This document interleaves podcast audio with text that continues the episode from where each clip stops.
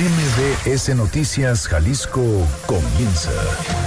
Acompaña al periodista Víctor Magaña y entérate al momento de lo que pasa en Jalisco.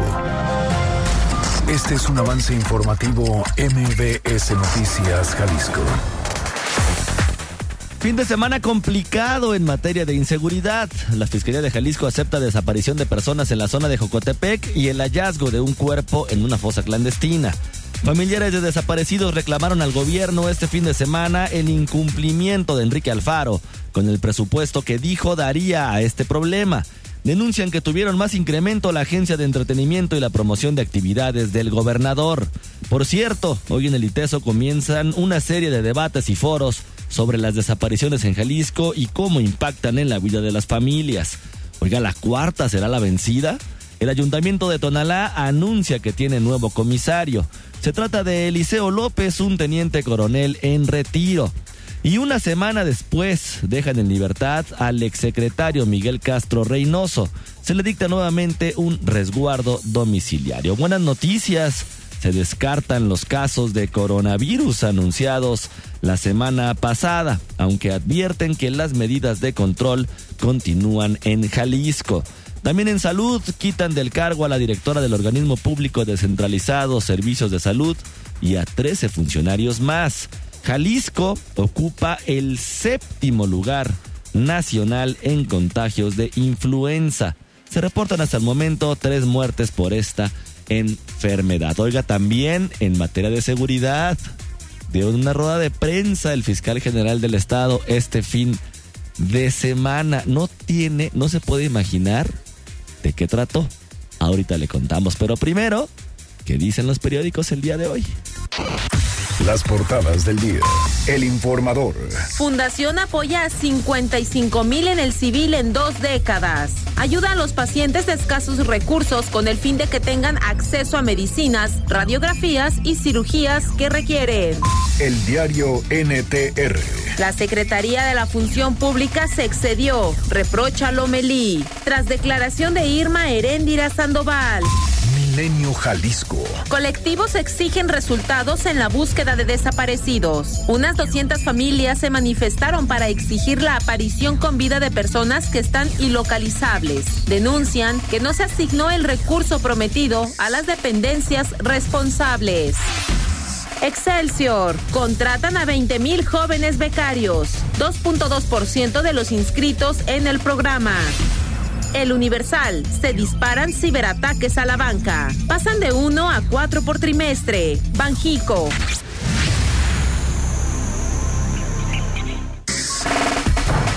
Muy buenos días, ¿cómo le va? Hoy ya es lunes 27 de enero de 2020. Yo soy Víctor Magaña y me da muchísimo gusto saludarlo de este lado del micrófono como siempre. Le recuerdo, los teléfonos en cabina son el 36 298 248 y el 36 298 249. Las redes sociales, arroba MBS Jalisco en Twitter, MBS Noticias Jalisco en Facebook, donde además le recuerdo, estamos ya a través de Facebook Live. Y si usted desea comunicarse directamente con un servidor y formar parte de esta comunidad informativa, puede hacerlo a través de nuestro canal en Telegram, Víctor Magaña, guion medio MBS. Erika Arriaga se encuentra en la producción de este espacio informativo y Hugo López en los controles operativos. Son nueve de la mañana ya con un minuto. ¿Qué le parece si comenzamos? Este es el Exa Reporte Vial. Arranca un año de lujo a bordo de la nueva Buick Enclave 2020 y consiéntete a ti y a los tuyos en cada paseo. Oiga, ¿cómo amanece la ciudad el día de hoy? Hay un choque que se registra en Tonalá, en la colonia Arroyo del Medio, en la autopista Guadalajara-Zapotlanejo y camino a Tonalá para que tome sus precauciones. En Zapopan, otro accidente vehicular en la colonia Agrícola, esto en Gladiola y San Jorge. Un incendio en Zapopan, en la Mesa Colorada, Poniente, Rubí y Lechuga.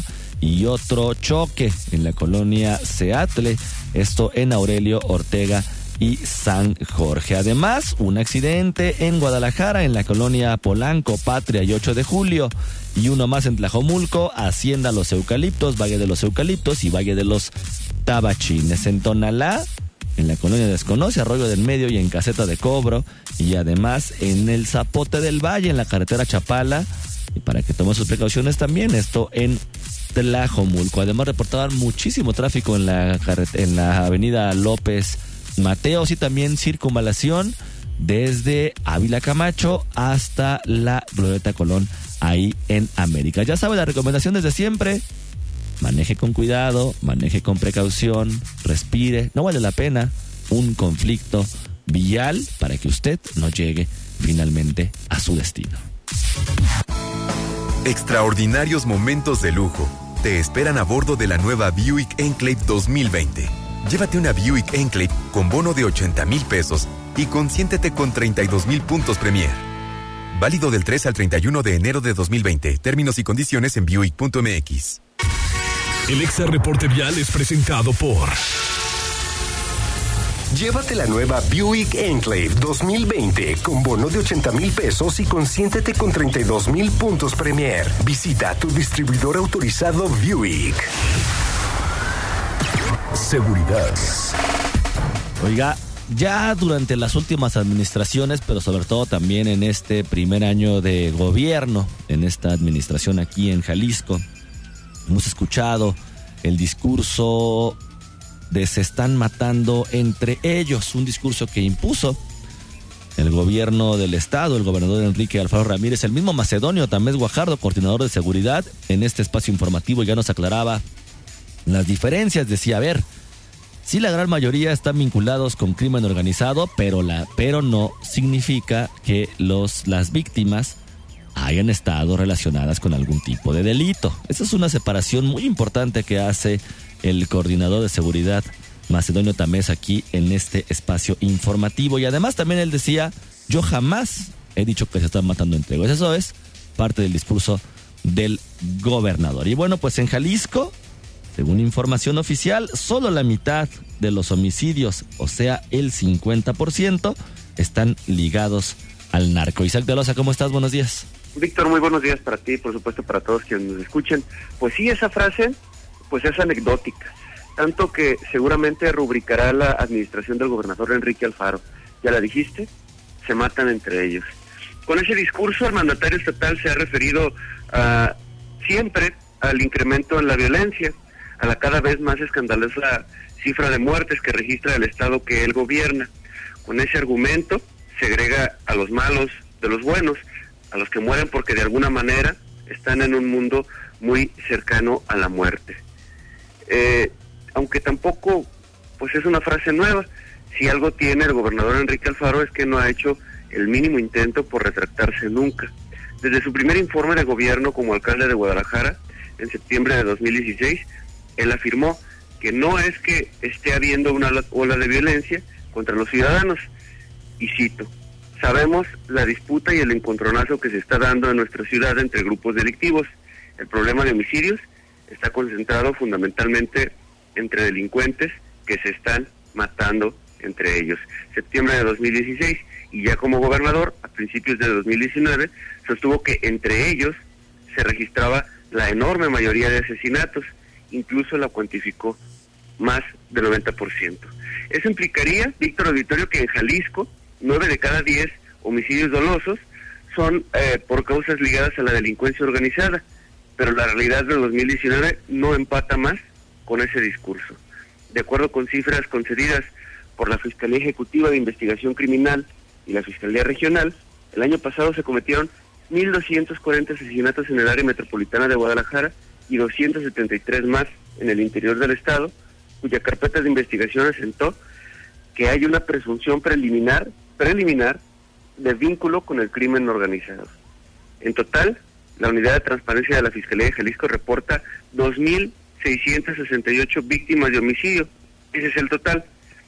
Esto es que de esa cifra, de ese global, hubo 1.513 fallecimientos que al menos de arranque tendrían una relación con grupos delictivos. Esto es 56%, apenas un poco más de la mitad.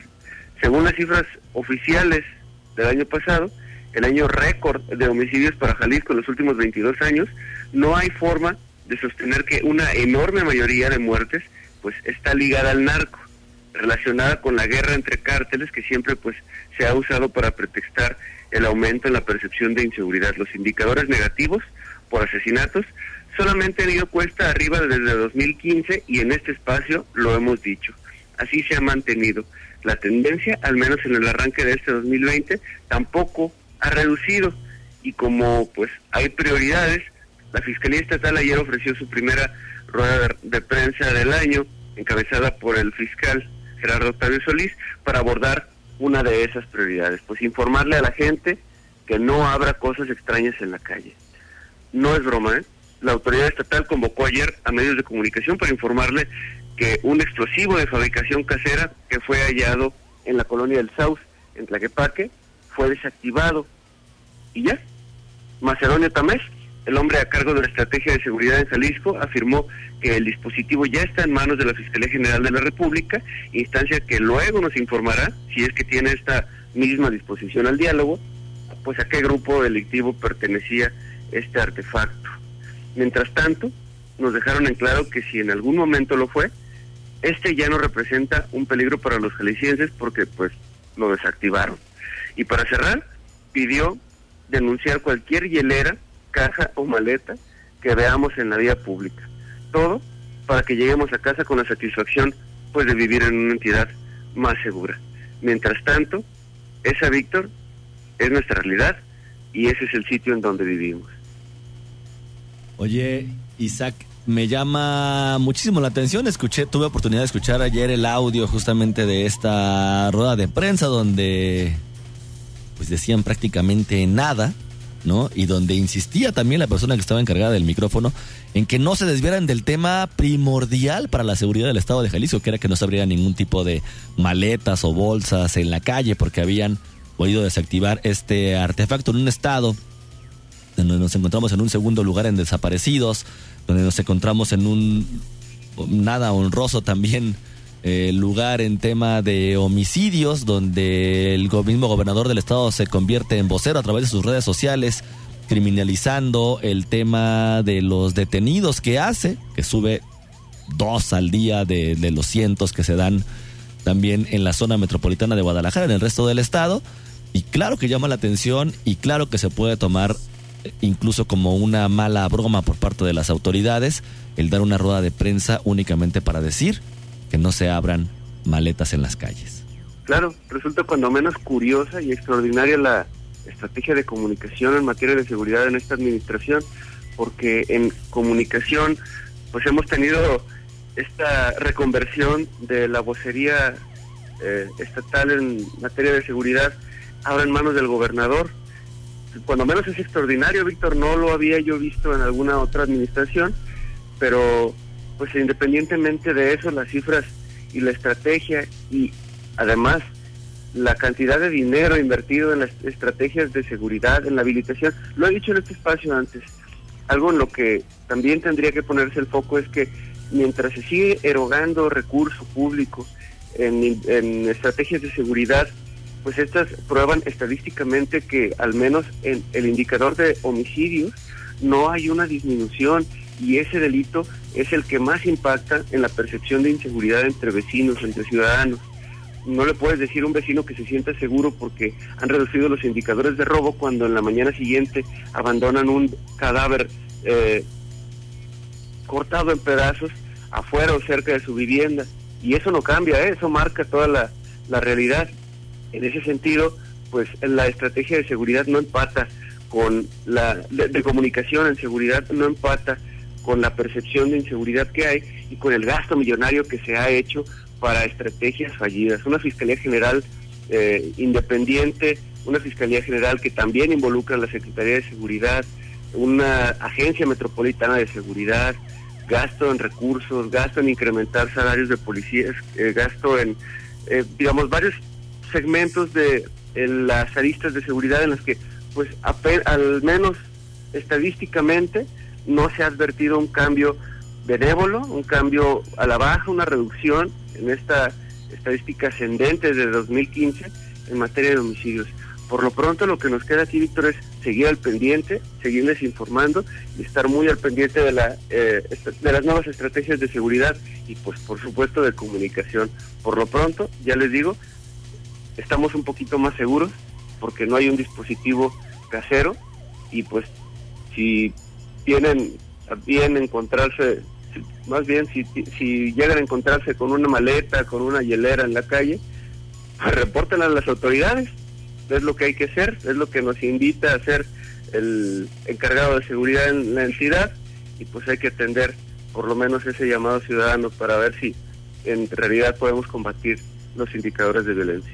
En un estado, y ya nada más para finalizar, en un estado donde hay mayor apertura para hablar justamente de este tipo de temas, que de los temas que realmente le afectan a la población, donde tenemos un fiscal que no da entrevistas, una fiscal de desaparecidos que no da entrevistas, una oficina de comunicación social que falta por ahí todavía informar de distintas fosas clandestinas que se han dado en estas últimas semanas y un estado sobre todo, y esto me parece muy importante señalarlo, donde es más fácil encontrar dentro de una bolsa justamente pedazos de cuerpos de víctimas de algún delito que un aparato explosivo, pero bueno, la rueda de prensa de ayer fue justamente eso, para pedirnos que cualquier maleta sospechosa pues le avisemos a las autoridades. Isaac de Loza, muchísimas gracias. Eh, muy buenos días para todos. Y parte de esto, localizaron una fosa clandestina en San Juan Cosalá, en el municipio de Jocotepec. ¿Qué fue lo que dijeron las autoridades? Adrián Montiel, ¿cómo estás? Buenos días. Muy buenos días, Víctor, también para el auditorio. Y mira, te cuento, desde el miércoles de la semana pasada, la policía de Jocotepec y la policía estatal resguardan el perímetro de una nueva fosa clandestina donde el personal forense extrajo el cuerpo de una persona en la delegación de San Juan Cosalá. La fosa se encuentra en la brecha de la calle Toronja y Rinconada y Limón, detrás del fraccionamiento atardecer residencial y también cerca de casas de descanso o de retiro. El fiscal estatal Gerardo Octavio Solís Gómez informó al respecto. Escuchemos. Déjame decirle que en Jogotepec ha habido eh, por esa zona algunas desapariciones de personas y en relación a eso eh, se tuvo información respecto de la posibilidad de que una persona pudiera haber estado eh, inhumada en ese sector. Se pidió el apoyo de algunas autoridades, entre ellos del ayuntamiento, llegó personal desaparecidos, personal de protección civil y bueno, en efecto se llevó a cabo mediante una serie de trabajos periciales del hallazgo de un cuerpo. Estamos en el proceso precisamente de identificación. Los vecinos de la zona informaron que al inicio de la semana pasada hubo movilización de camionetas sobre la brecha durante la noche y días después la presencia policiaca a partir del miércoles. Sin embargo, los trabajos periciales iniciaron el viernes, pues hasta ese día se consiguió la orden judicial para ingresar a este predio donde está la fosa.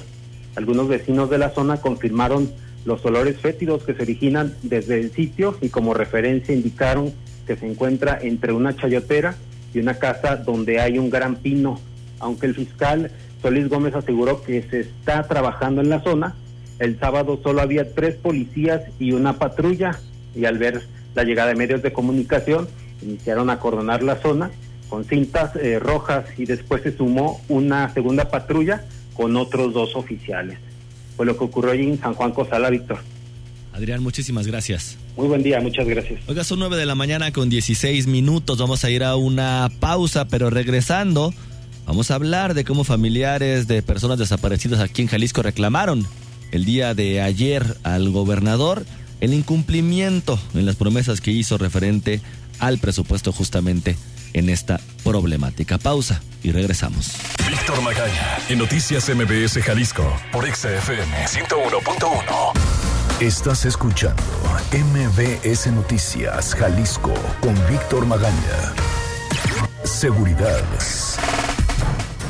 9 de la mañana con 20 minutos. Regresamos a cabina de MBS Noticias Jalisco. Bueno, ya le platicaba antes de irnos a la pausa. Familiares están reclamando el incumplimiento del gobernador Enrique Alfaro Ramírez referente al presupuesto para los desaparecidos. Fátima Aguilar, ¿cómo estás? Buenos días. Buenos días, Víctor. Saludos para ti, para el auditorio. Pues sí, en medio de una crisis de desapariciones que vive Jalisco y que lo colocan en el segundo lugar a nivel nacional, pues el gobernador Enrique Alfaro Ramírez faltó a su compromiso de destinar 453 millones de pesos a las, a las distintas instancias de búsqueda en el Estado y solo asignó 417 millones para este año, es lo que reclamó el colectivo por amor a ellos. Esperanza Chávez, integrante de este colectivo, recordó que el gobernador había hecho un compromiso con las familias el pasado 7 de octubre eh, del año pasado cuando presentó la segunda etapa de la estrategia para atender las desapariciones en el Estado. Sin embargo, eh, sus prioridades se reflejaron en otros temas y no en el apoyo a la Comisión Estatal de Búsqueda, al Instituto Jalisciense de Ciencias Forenses, la Fiscalía de Desaparecidos y la Comisión Ejecutiva de Atención a Víctimas. Eh, por ejemplo, mencionaban que se aumentó 77% a la recién creada Agencia Estatal de Entretenimiento, eh, tuvo 5 millones más que lo que se le asignó a la Comisión Estatal de Búsqueda, mientras que la coordinación de la agenda y promoción de actividades del gobernador tiene destinados 160 mil, 168 millones de pesos. Esto es lo que mencionaba Esperanza Chávez. Ante estos números podemos concluir que es más importante entretener a los jaliscienses que encontrarlos o que se gasta en promocionar la imagen de una sola persona, el gobernador el equivalente a seis veces del presupuesto para encontrar a ocho mil personas. Bueno, consideraban también que la Fiscalía Especial en Personas Desaparecidas les ha quedado a deber en esta administración con prácticas para desincentivar la denuncia. Y todavía les pide esperar 72 horas para tomarles eh, su declaración y las carpetas de personas desaparecidas de larga data no cuentan con actuaciones eficientes por parte de los ministerios públicos. Respecto a la declaración del gobierno federal de que Jalisco también es uno de los estados con mayor porcentaje de localización de personas, Esperanza Chávez recordaba que el hallazgo de fosas y el procesamiento de personas fallecidas sin identificar no es la única exigencia de las familias, sino que ellos exigen la celeridad en las actuaciones para una búsqueda eficaz y la localización con vida de sus desaparecidos. Esto es lo que menciona. Si tenemos una fiscalía dedicada a la localización y procesamiento de fosas, estamos ante una institución dedicada a la administración de la muerte cuando deberíamos hablar de una dependencia que efectivamente investigue el delito, lleve a las culpables a juicio y logre condenas. Mientras esto no suceda, el mensaje que se envía es que Jalisco se puede desaparecer personas con total impunidad. Eh, lo que solicitan al gobernador es iniciar con mesas interinstitucionales con indicadores de cumplimiento, a más tardar el 14 de febrero eh, para dar seguimiento a la agenda de desaparecidos.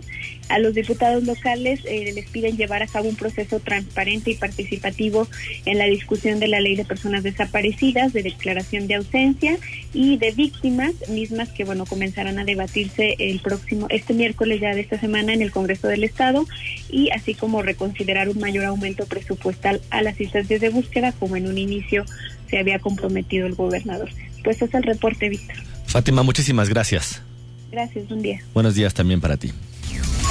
Oiga, y en un afán de sensibilizar, de generar cambios en las políticas públicas con las que se ha abordado el tema de los desaparecidos en Jalisco, de impactar en la vida de las familias, así como en la discusión de iniciativas sobre una ley de desaparecidos, de declaración de ausencia y de víctimas, esta semana expertos debatirán en un foro organizado por el ITESO. Alejandra Nuño, directora del Centro Universitario por la Dignidad y la Justicia, aseveró que durante este foro de reflexión y propuestas sobre las desapariciones de personas en Jalisco, se van a abordar las obligaciones internacionales de nuestro país con este tema, el rol de las familias en la participación en este tipo de discusiones, la investigación, sanción y búsqueda, la declaración especial de ausencia y el activismo judicial. Además, ante la coincidencia con la discusión que se llevará a cabo esta misma semana en el Congreso del Estado sobre las tres leyes de desaparecidos, los diputados locales tendrán puesta la mirada de múltiples expertos que también fueron invitados al recinto. Alejandra Nuño manifestó que se busca hacerles entender la importancia de legislar sobre el tema y que no solo deben trasladar el contenido de la ley general a lo local, sino adaptarla al contexto de Jalisco. Escuchemos. Esa experiencia les diga, pues, cómo, cómo pueden hacer las cosas de una forma distinta a la que seguramente están, están haciendo hasta, hasta el momento. Lo que esperamos hoy en día es que el Congreso entienda, primero que tenemos primero que hay, digamos, hay otros contextos que seguramente buenas prácticas que podría retomar, algunas no buenas prácticas que también tiene que considerar, que si es necesario cambiar parte de alguna del articulado de las leyes para responder al contexto jalisciense, lo deben hacer. ¿Me explico? Es decir, no decía, pues bueno, pues ya tenemos, copiamos y, ¿no? copiamos y pegamos la ley general. Entre los participantes se encuentran expertos de la Oficina del Alto Comisionado de las Naciones Unidas para los Derechos Humanos en México, organizaciones de la sociedad civil, familiares, académicos, activistas y personas de otros estados, donde ya se ha legislado en la materia. Salud. Los tres casos sospechosos de coronavirus que se analizaban en el municipio de Tepatitlán, Jalisco, fueron descartados por el Instituto de Diagnóstico y Referencia Epidemiológicos, según informó la Secretaría de Salud Estatal. Su titular, Fernando Petersen Aranguren, aseveró que el resultado de las tres muestras biológicas enviadas se les entregó el sábado y dieron negativas. Pero esto no significa que se haya salido del problema, pues se continúa el monitoreo de los aeropuertos en la entidad, así como vía marítima. Escuchemos.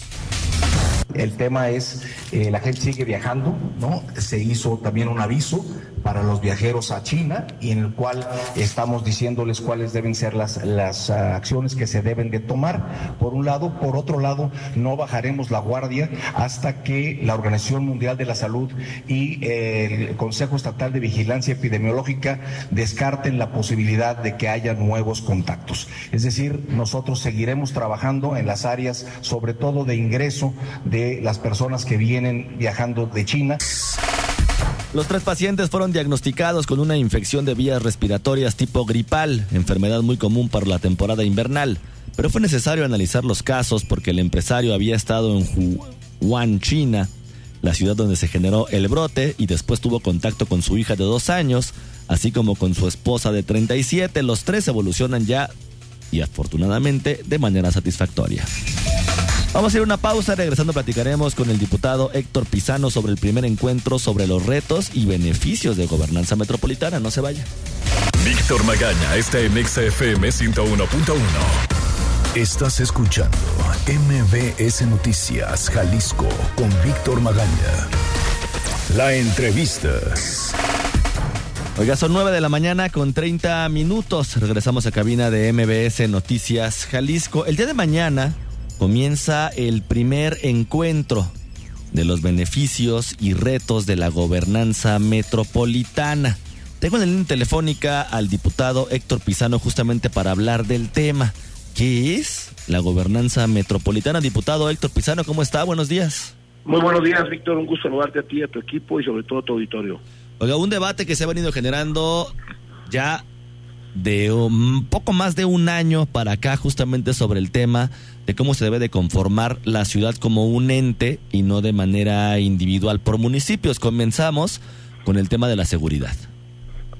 Así es, bueno, como tú bien señalas, hay una preocupación constante de quienes habitamos en lo que reconocemos como una sola ciudad, una gran metrópoli, por la necesidad de una coordinación permanente y eficiente de las autoridades electas en cada uno de los municipios que la conforman para poder potencializar en este caso los servicios y las estrategias que tienen que ver con la prevención en tema de seguridad, pero a su vez con el tema de los servicios públicos, la movilidad, temas que tienen que ver con desarrollo económico, el tema del medio ambiente y bueno, todos estos temas en particular queremos tratarlos en este eh, primer encuentro sobre los beneficios y los retos de lo que llamamos gobernanza metropolitana y hemos invitado a actores que hoy tienen una especial vigencia por el puesto por la experiencia y la trayectoria que tienen, para que el día de mañana en el Congreso del Estado nos expongan cuál es su visión y podamos, eh, quienes asistimos y, espero que quienes nos escuchan puedan asistir, participen y bueno, planteemos cuáles son los retos y desafíos.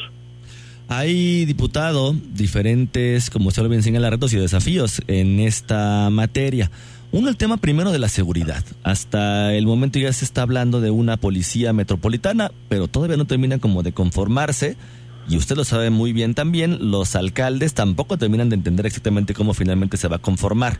El tema de la movilidad creo que es otro que también está golpeando actualmente a la población donde no termina de entender. Y, y, luego, y, luego entramos como en estos temas de qué le toca a quién, cuando finalmente la población lo que necesita es como más que una solución que saber exactamente qué le toca a quién pero el incremento del transporte público, luego esta denuncia que se está haciendo del que no son 9 pesos con 50 centavos, sino, sino son los 10 pesos, y el servicio del transporte público, ¿cómo desde la parte que ustedes están visualizando justamente en estos encuentros, es como tratar, diputado, de, de crear generalmente, realmente esta como fusión de servicios dentro de una ciudad tan grande como es como lo es la zona metropolitana de Guadalajara.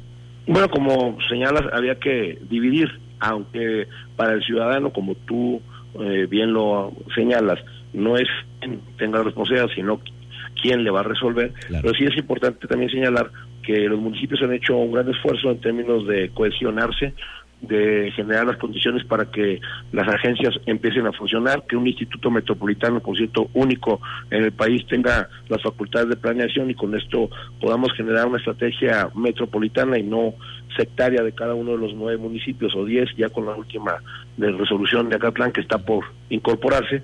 Lo importante es que en temas como el transporte público, bueno, tenemos una secretaría que centraliza el tema de su manejo y que esperamos que ya en este año, como lo ofreció se resuelvan los grandes problemas del transporte con cero accidentes eh, fatales y sobre todo que podamos resolver este tema de la ruta empresa que está a punto de consolidarse, pero el tema particular de la planeación, del manejo de la resolución para poder tener una movilidad integral que no solo tiene que ver con transporte público, tiene que ver con peatones, el tema de las bicicletas, el tema de los vehículos, de plataformas, etcétera. Bueno, yo creo que lo importante es que logremos que estos eh, esquemas intermedios como son estas instancias metropolitanas funcionen y que cada día despojemos a los municipios de la prestación de algunos servicios para que se puedan dar con mayor eficiencia a nivel metropolitano. Cualquier persona, diputado Héctor Pizano, pueda asistir el día de mañana a este encuentro. Así es, los convocamos a partir de las nueve y media. Empezaremos con la conferencia del presidente municipal Ismael del Toro sobre el tema de la participación efectiva de los municipios en temas metropolitanos. Luego Mario Silva con el tema de INEPLAN, insisto, el único instituto que funciona a nivel nacional. Y tenemos un tema muy importante que ojalá les llame la atención, que es el tema del cambio climático, lo que se presentó en el COP21 por parte de Patricia Martínez y Sergio Humberto Graf. En el tema de seguridad tenemos a Guillermo Raúl Cepeda, para el tema de esta coordinación efectiva que todos requerimos, a Monraz, a Diego Monraz con el tema de movilidad y servicios públicos, a Javier Orendain en la visión que tiene sobre la necesidad de homologar trámites y servicios en el desarrollo económico, y un tema muy importante también el tema de nuevas áreas metropolitanas, las que están conformándose a nivel regional, como el caso de Jamay, Ocotlán y Posicán, que ya estará funcionando próximamente. Tenemos al doctor Magdiel y al maestro Luis Arturo Macías. Yo espero que ojalá nos acompañen, es un evento muy interesante y sobre todo una agenda que Jalisco ha encabezado a nivel nacional. Pues esperemos ver qué finalmente es lo que surge, diputado, en este encuentro, cuáles son las posibles soluciones. La mayoría de los retos y la mayoría de las problemáticas las conocemos desde hace ya varias administraciones que no se han podido resolver. Esperemos que luego de estos encuentros hay poco a poquito, poco a poquito vayamos avanzando hacia la ciudad que todos queremos. Yo te agradezco el espacio y la oportunidad. Yo sí hago votos porque esta agenda metropolitana de frutos y que logremos conformar otras más en el interior del Estado que ayuden a, prestar mejores servicios a los ciudadanos. Más adelante hay que volver a platicar, a ver finalmente qué es lo que pasa. Con gusto. Diputado Héctor Pizano, le agradezco como siempre habernos tomado la llamada. Muchas gracias por todo, Víctor. Saludos al auditorio. Igualmente también para usted. Son 9 de la mañana con 37 minutos. Yo soy Víctor Magaña. Como siempre ya sabe, le deseo que pase usted un muy bonito día. Aquí concluye MVS Noticias Jalisco. Acompaña a Víctor Magaña y su equipo de profesionales de lunes a viernes a partir de las 9 de la mañana por EXA FM Guadalajara.